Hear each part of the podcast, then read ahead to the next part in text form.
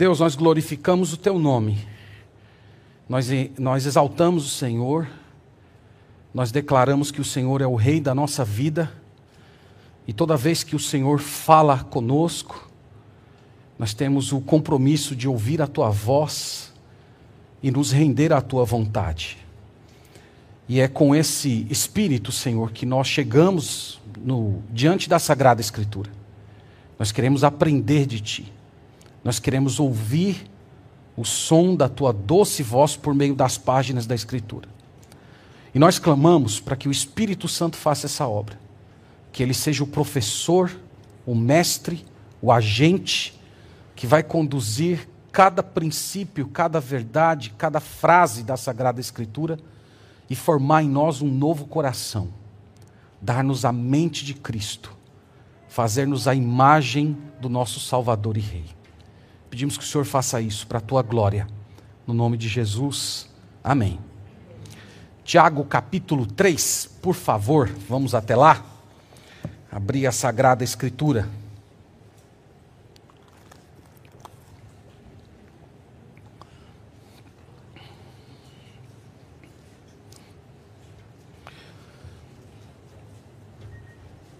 Tiago capítulo 3, do verso 1 a 5, trata da língua. E esse assunto, língua, é muito importante para Tiago. É o único tema que ele repete em todos os capítulos. Então, se você lê a Tiago com atenção, você vai ver que ele fala de língua no capítulo 1, capítulo 2, capítulo 3, capítulo 4, capítulo 5. Ele trata em todos os capítulos. Então, esse assunto é um tema importante porque na Bíblia, a língua é retratada como um elemento que revela você.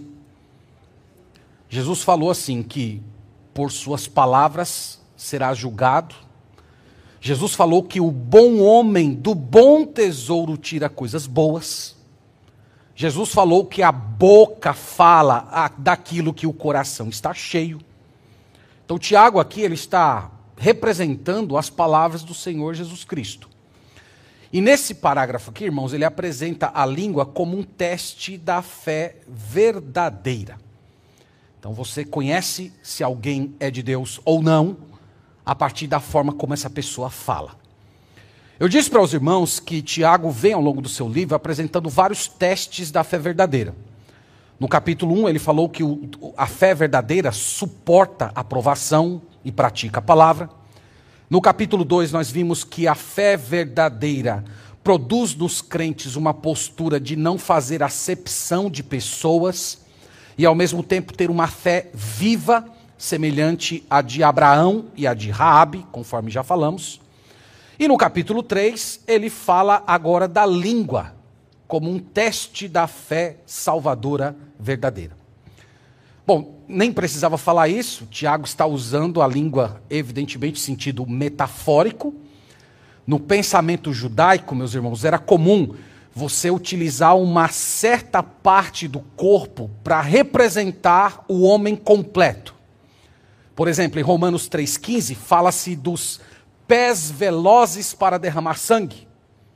Em 2 Pedro 2,14 fala dos olhos cheios de adultério.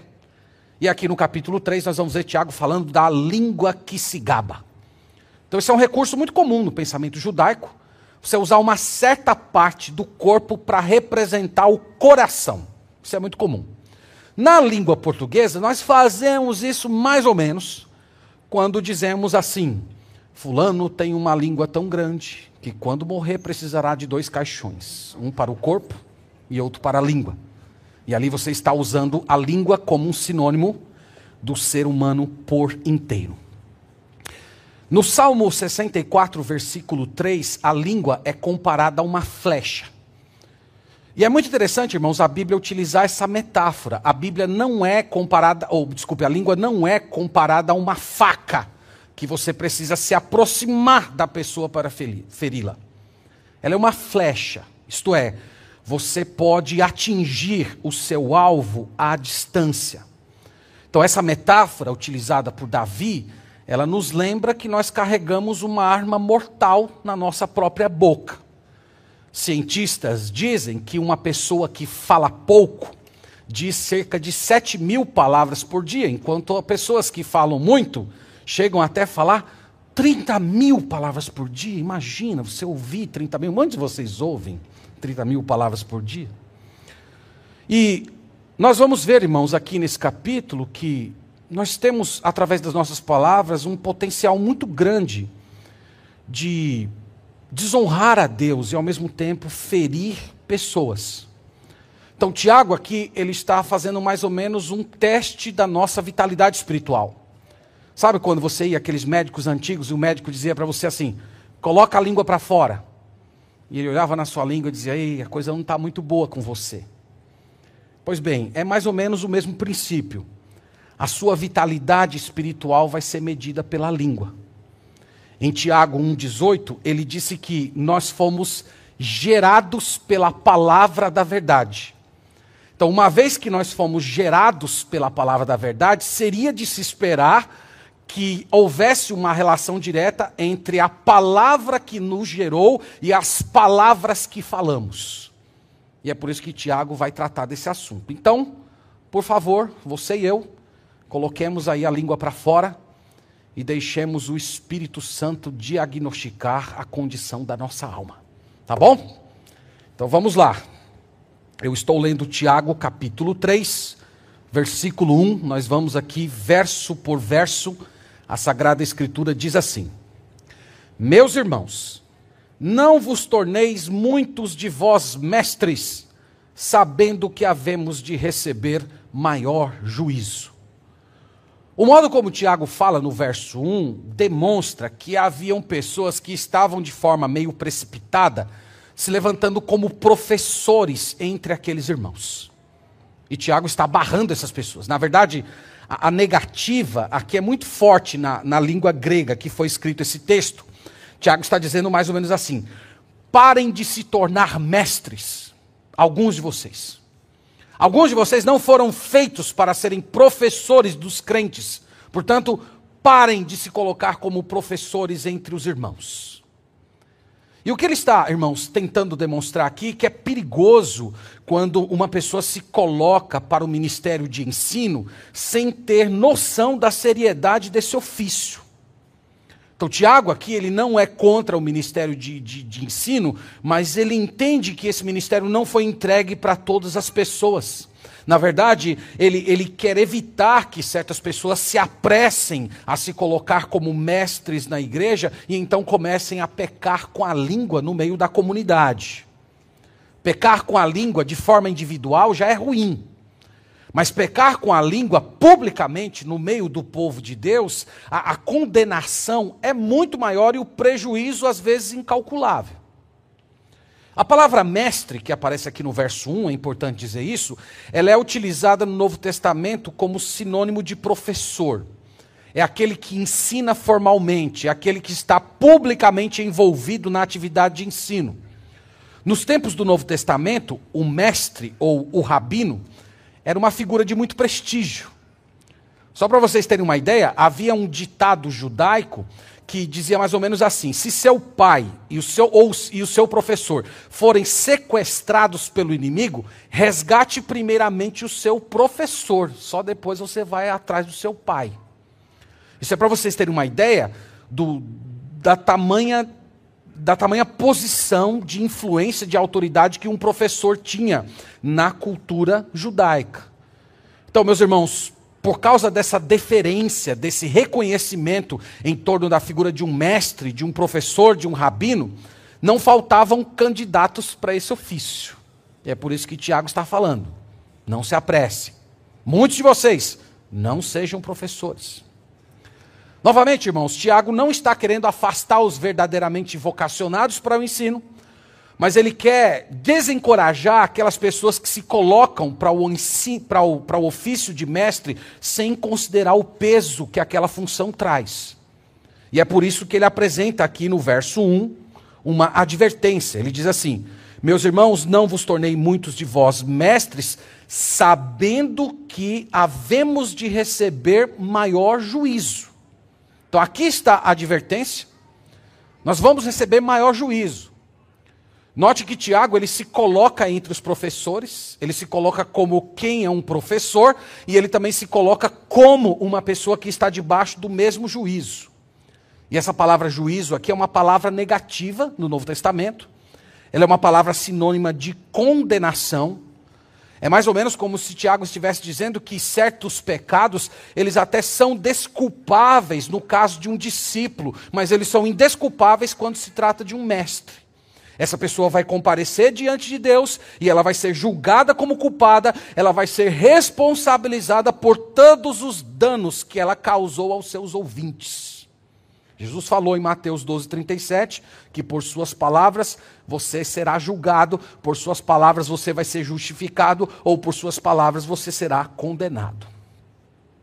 E sabe, meus irmãos, por que assim? Sabe por que Tiago deposita um, um peso, um, um, um, ar de temor sobre todas aquelas pessoas que ocupam posição de ensino, porque os danos que um mau mestre pode produzir na comunidade cristã, às vezes são irre, irreparáveis. Eles podem fazer pessoas se perder, eles podem proporcionar às pessoas um tipo de conforto emocional em que a pessoa está andando no caminho da morte, pensando que está andando no caminho da vida. E ali o mau mestre, ele está acariciando a consciência de pessoas que estão no pecado.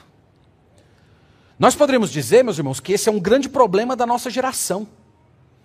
Há mestres que deveriam ser discípulos. E há mestres que sequer discípulos são.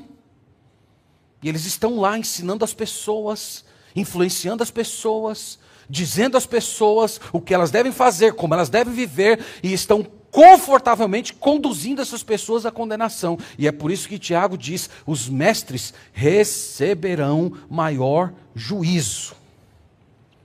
Ele continua no verso 2, desenvolvendo o mesmo assunto, e ele diz assim: porque todos tropeçamos em muitas coisas. Veja que Tiago sempre está se colocando como alguém igual. Todos nós, todos nós, professores, tropeçamos em muitas coisas. Tropeçar aqui significa pecar, né? é um lapso moral, uma falha em fazer o certo, é uma ofensa contra Deus. E, e Tiago diz que ele está entre essas pessoas que pecam muito. Mas veja que ele vai particularizar para um tipo de pecado que é o tema aqui da sua fala. Ele diz aqui: se alguém não tropeça no falar, é perfeito varão, capaz de refrear também todo o corpo. Então veja que ele fala de pecado de uma forma geral na primeira frase, mas na segunda ele particulariza. Ele fala de um certo pecado específico, o pecado por meio da fala. Eu não sei se você já percebeu, mas na Bíblia há um catálogo de pecados que nós podemos cometer com a língua. A Bíblia fala da língua perversa, da língua mentirosa, a Bíblia fala da língua amarga, a Bíblia fala da língua raivosa, da língua astuta, a Bíblia fala da língua bajuladora, caluniosa, fofoqueira, a Bíblia fala da língua mordedora, da língua que blasfema, da língua que murmura, da língua que amaldiçoa, da, da língua que exagera, da língua que é sensualizada. Há um catálogo, irmãos, de, de pecados que podem ser cometidos com a língua. E não foi à toa que Deus colocou a sua língua por trás de uma gaiola de dentes fechada dentro de uma boca. Isso já era para te ensinar muita coisa por meio da própria biologia humana.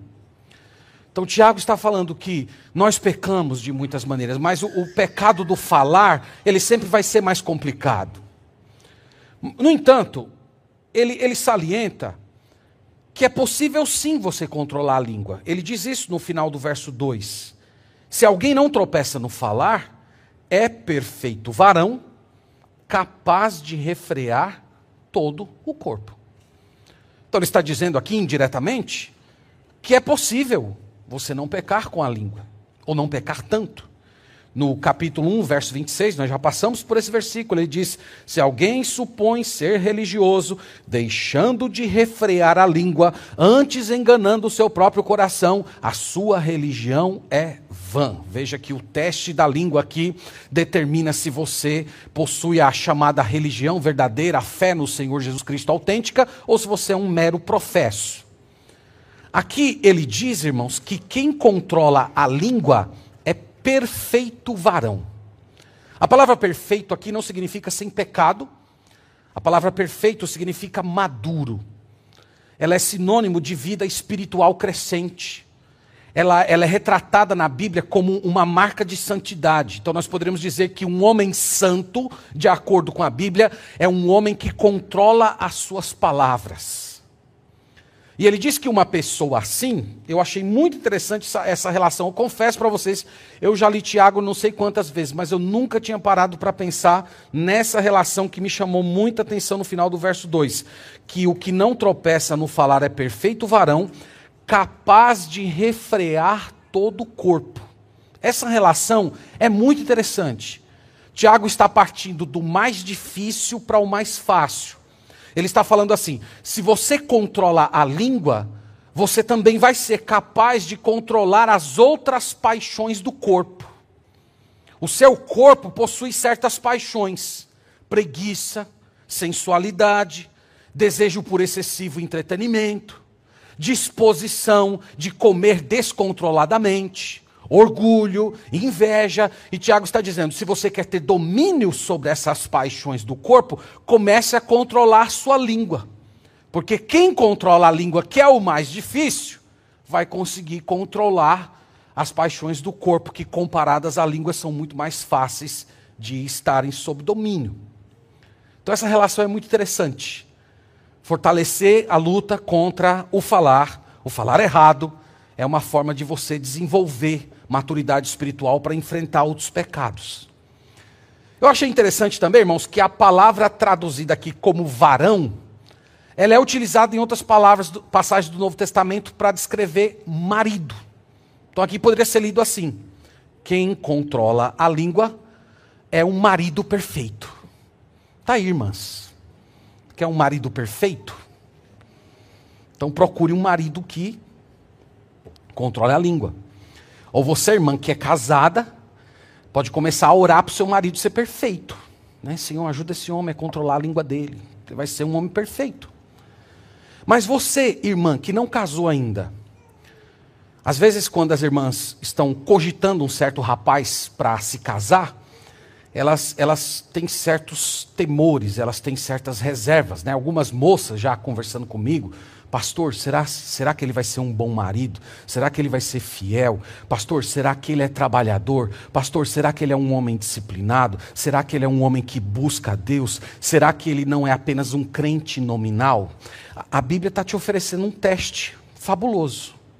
Veja como ele usa suas palavras. Se ele utiliza bem as suas palavras, muito provavelmente ele consegue submeter as demais paixões do corpo. E aí está um teste maravilhoso para você medir os candidatos pelos quais você anda orando. Os moços, da mesma forma, não é? Você que não casou ainda. Então lá, tá, pastor, será que essa mulher, é, será que essa mulher é uma daquelas é, mulheres lá de provérbios que o homem quer ficar no telhado na casa, que é a goteira, que ninguém suporta? Veja como ela fala, veja o modo como ela fala, veja o modo como ela reage quando é provocada, veja como ela, ela se resposta quando, quando a ira toma o coração dela. E aí você vai ver se ela é uma pessoa perfeita, se ela é uma pessoa madura ou se ela é infantil do ponto de vista espiritual. Então Tiago está apresentando isso como um teste do perfeito varão. É aquele que controla a, a sua língua. Em seguida, irmãos, ele apresenta duas ilustrações são, são ilustrações maravilhosas. O, o Tiago ele é rico em, em metáforas, ilustrações. Eu falei isso na, na mensagem anterior. Eu, eu, acho que ele está seguindo aqui a pedagogia de Jesus. Lembra que Jesus ele intercalava ensinos com parábolas, tudo isso para trazer muita luz, clareza ao ouvinte. E Tiago traz duas ilustrações. Essas duas ilustrações possuem um único ponto. O ponto é esse: quem controla a língua controla o todo. Veja no verso 3, ele diz assim: Ora, se pomos freio na boca dos cavalos para nos obedecerem, também lhes dirigimos o corpo inteiro. É fantástica. A ilustração é, é tão simples que praticamente não carece de explicação. O, o, cavalo é um animal forte, é um animal robusto, é um animal selvagem, e o cavalo só obedece se for submetido. E como é que você submete um cavalo?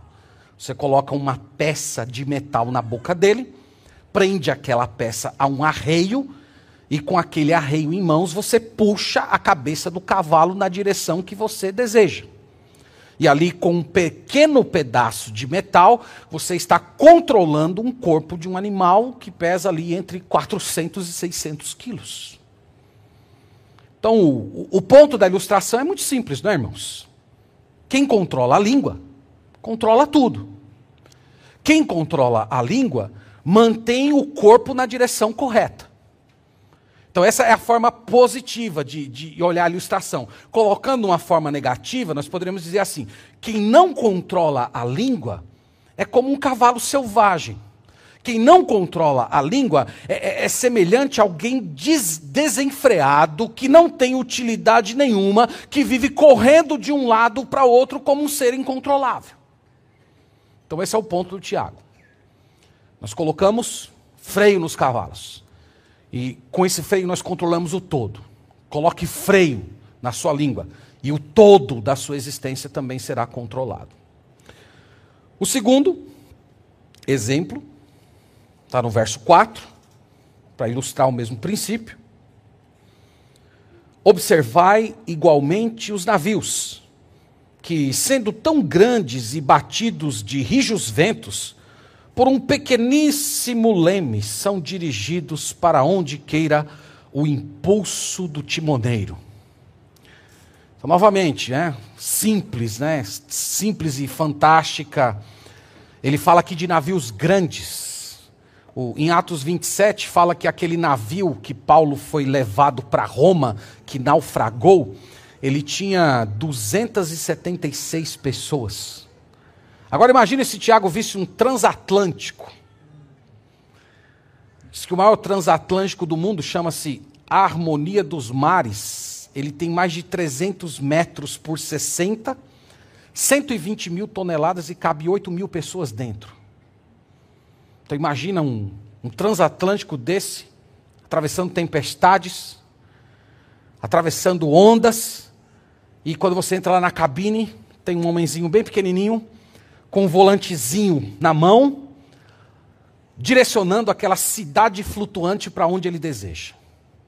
Esse é o ponto da ilustração do Tiago. É, você precisa de muito pouco para controlar o todo. Você precisa apenas de um volante para controlar a embarcação toda. Você precisa apenas colocar freio na sua língua, controlar a direção da sua língua para você ir para a direção correta. O único ponto que eu vi diferente aqui da ilustração anterior é que Tiago fala do impulso do timoneiro. Então, é, é como se Tiago estivesse dizendo, né, e eu, eu, creio que ele está antecipando isso, é como se ele estivesse dizendo que você precisa de um impulso externo a você para ter controle sobre a língua. E é o ponto eu, eu entendo que aqui indiretamente ele está é, é, chamando a atenção para a obra do Espírito Santo, que no final das contas é o agente que coloca o freio na nossa língua, que é quem direciona as nossas palavras para o caminho correto. Então, meus irmãos, as duas ilustrações servem para preparar sua mente para o verso 5. Então, no verso 5, ele vai dizer assim: Assim também a língua, pequeno órgão, se gaba de grandes coisas. Vede como uma fagulha põe em brasas tão grande selva. Então, tudo que ele falou foi para preparar sua mente para chegar nesse ponto aqui. Ele diz: a língua é pequena. A língua é pequena, do mesmo jeito que o freio do cavalo é pequeno, do mesmo jeito que o leme comparado ao navio também é pequeno. A, a língua é pequena, mas ela se gaba de grandes coisas. Então ele está dizendo: a, a língua, ela, ela sabe o poder que tem. A, é como se a língua ela fosse orgulhosa de si mesmo, porque reconhece as suas capacidades.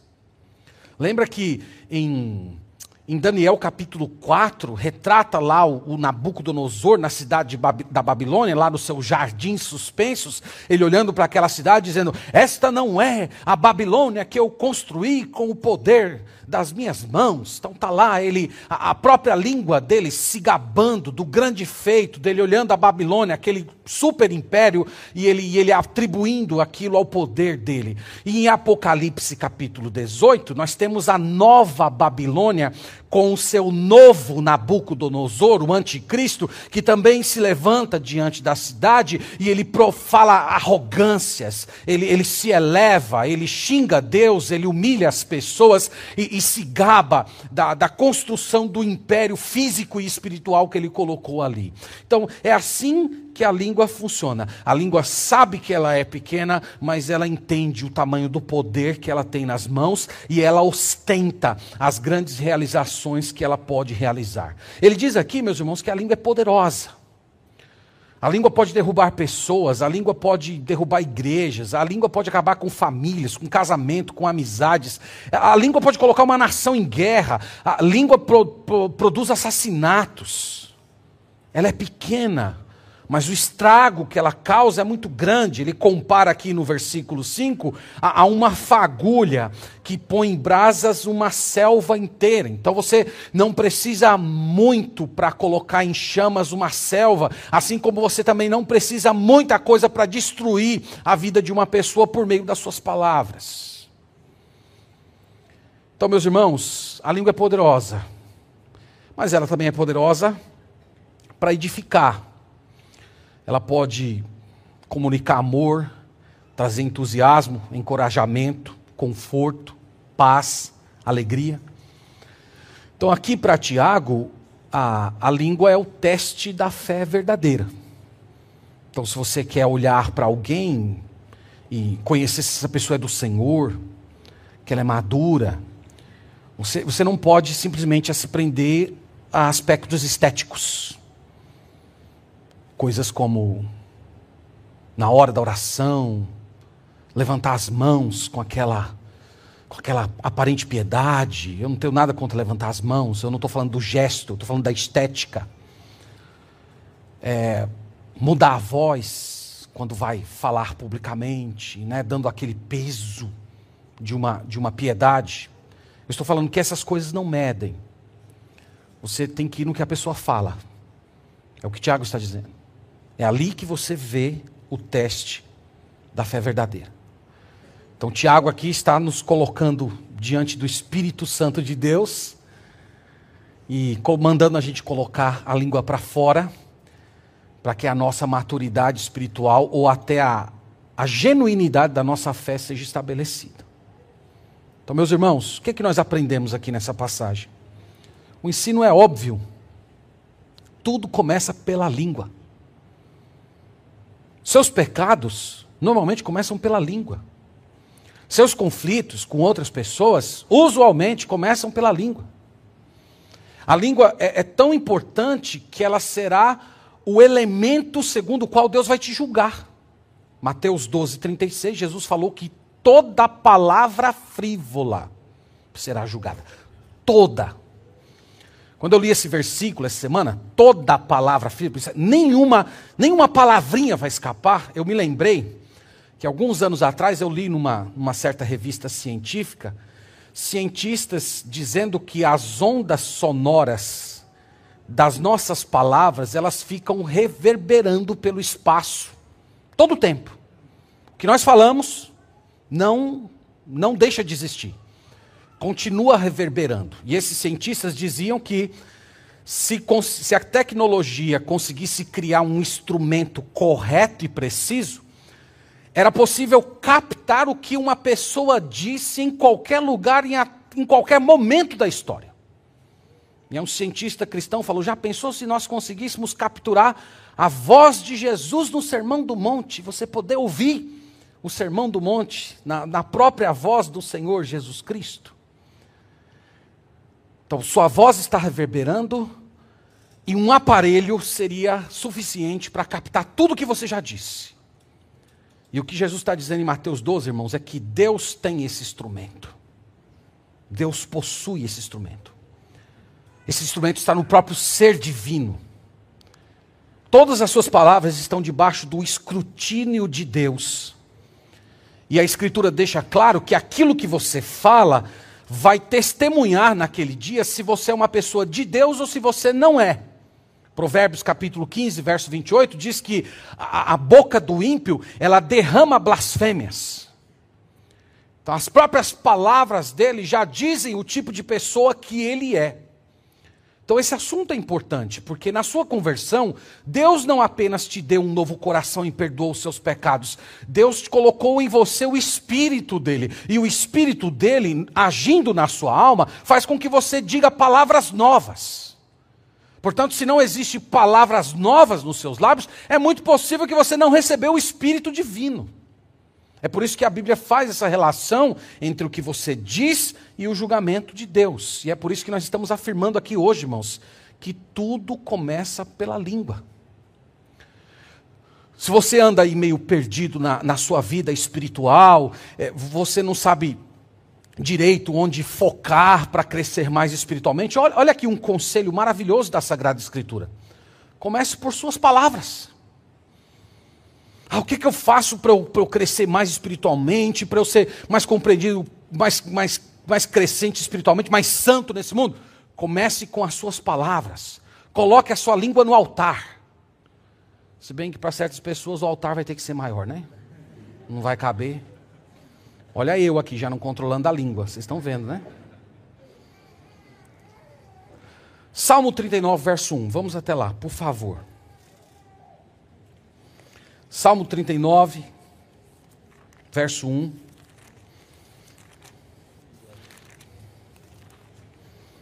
Davi não conversou com Tiago, mas até parece que Davi terminou de ler o que Tiago disse e depois resolveu fazer uma resolução semelhante àquelas resoluções de Jonathan Edwards.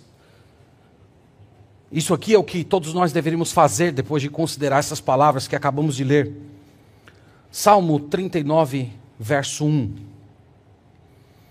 Disse comigo mesmo: Guardarei os meus caminhos para não pecar com a língua, porém mordaça a minha boca enquanto estiver na presença do ímpio. Você percebeu que Davi faz uma, uma, uma relação entre guardar os caminhos e não pecar com a língua. Ele colocou essas duas coisas como sendo relacionadas. Então, como é que você guarda os seus caminhos? Como é que você protege sua caminhada? Como é que você se coloca dentro da estrada que Deus preparou para você? É protegendo a sua língua. Se você não proteger a sua língua, você vai sair dos caminhos de Deus. Você vai se pegar andando em piedade. E Davi disse que, se necessário fosse, ele colocaria uma mordaça na sua boca, especialmente quando estivesse na, na, frente dos ímpios. Aí ele está dizendo que o cuidado tem de ser redobrado. Então, meus irmãos, tudo começa com a língua. Se você começar a controlar suas palavras, você vai adquirindo músculos espirituais para imobilizar outros pecados. Esse é o ensino de Tiago. Então, exercite boas palavras. Exercite o falar gracioso, o falar que edifica. Fale sempre a verdade. Fale palavras gentis, atenciosas, santas, confortadoras, abençoadoras, humildes, sábias, palavras de ações de graças, palavras altruístas, palavras pacíficas. Se você é, utilizar palavras, disso, palavras desse tipo como sendo o, o vocabulário da sua vida cristã, outras áreas da vida estarão sob controle. Sabe por quê? Porque é o Espírito Santo que coloca boas, boas palavras nos, seus lábios. E se o Espírito Santo está agindo por meio das suas palavras, certamente ele agirá também em outras áreas da sua vida. O mesmo Espírito que conduz as suas palavras, ele também age no seu corpo, sufocando as demais paixões da carne. Então comece com as palavras. A sua língua é como a, é como a chave da casa, é como o disjuntor da sua casa. Então imagina aquela casa bela, cheia de lustres, lâmpadas, toda climatizada, eletrodomésticos de última geração, piscina aquecida, sistema de segurança. Se alguém chegar lá e desliga o disjuntor geral, toda a beleza, a utilidade daquela casa perde o sentido. Então é, é, é, o mesmo princípio com você. Coisas boas não vão sair de dentro de você se você não está controlando aí o disjuntor da sua língua. E, e, negativamente ocorre a mesma coisa, irmão. Se dentro da sua alma, se na casa da sua vida, há, há muitos pensamentos de, de, de, lascívia, de raiva, de rancor, de ressentimento, de, de autopiedade, a forma de você lutar contra essas coisas é, é, é desligando o disjuntor das suas palavras. Entenda bem o que eu estou falando aqui, eu não quero ser mal compreendido. A, a exortação aqui de você desligar o disjuntor das suas palavras, não diz respeito apenas às palavras que você diz para fora, mas às palavras que você diz para dentro. As palavras que você diz para si mesmo. Porque nós estamos falando, irmãos, todo tempo, nós estamos falando conosco. Tem aqueles retiros, né, de, de religiões orientais, né, que empresários ricos gostam muito de fazer, que você vai lá, não sei aonde, lá no meio de uma de uma floresta, uma pedreira no Oriente, você senta lá e fica calado e não fala com ninguém durante semanas. Ali você interrompeu a fala para fora, mas a fala para dentro, ela continua. Você continua falando. Você continua falando consigo mesmo. A comunicação interna, ela nunca cessa. Então, o que nós estamos falando aqui não é só o que você diz para fora, é o que você diz para dentro. Às vezes você não xinga para fora, mas você xinga para dentro. Às vezes você não tem, você não demonstra ressentimento para fora, ódio por fora, mas você tem ódio por dentro. Às vezes você não tem blasfêmia para fora, mas você tem blasfêmia dentro de você. Às vezes você não tem palavras de malícia para fora, mas você tem muita malícia dentro de você. E você está sempre alimentando aquela comunicação interna. Então, a, a exortação aqui não é só o que você diz para os outros, é o que você diz para si mesmo. É a conversa que você tem com você. É o que você anda meditando quando você se senta sozinho, quando você se fecha no seu quarto, quando não tem ninguém perto de você. É, é aquele local lá, aquela sala de reunião, que só o Espírito Santo sabe o que está acontecendo lá dentro, embora você procure ignorar completamente a presença dele. Então, meus irmãos, tão logo você perceba dentro de você palavras, comunicação de luxúria, palavras, diálogos do coração cheio de ressentimento, amargura, ódio, imediatamente desligue o disjuntor da sua alma com o poder do arrependimento. Tão logo você perceba isso, Peça perdão a Deus. Senhor, me perdoe, eu estou falando aquilo que eu não deveria. Eu, eu estou pronunciando palavras de maldição. Eu estou me colocando de uma forma que não te, te glorifica. E a promessa de Deus aqui, meus irmãos, é que, à medida que você for tendo vitórias espirituais nesse exercício interior, os outros pecados da sua vida eles vão sendo subjugados. Todo o seu corpo será controlado. Então, nesse dia, e eu orei por isso durante essa semana, por mim, por vocês também. Vamos orar, irmãos, para que o Senhor nos ajude a controlar a língua. Nós somos nova criatura em Cristo. Nós não podemos dar espaço para o velho homem.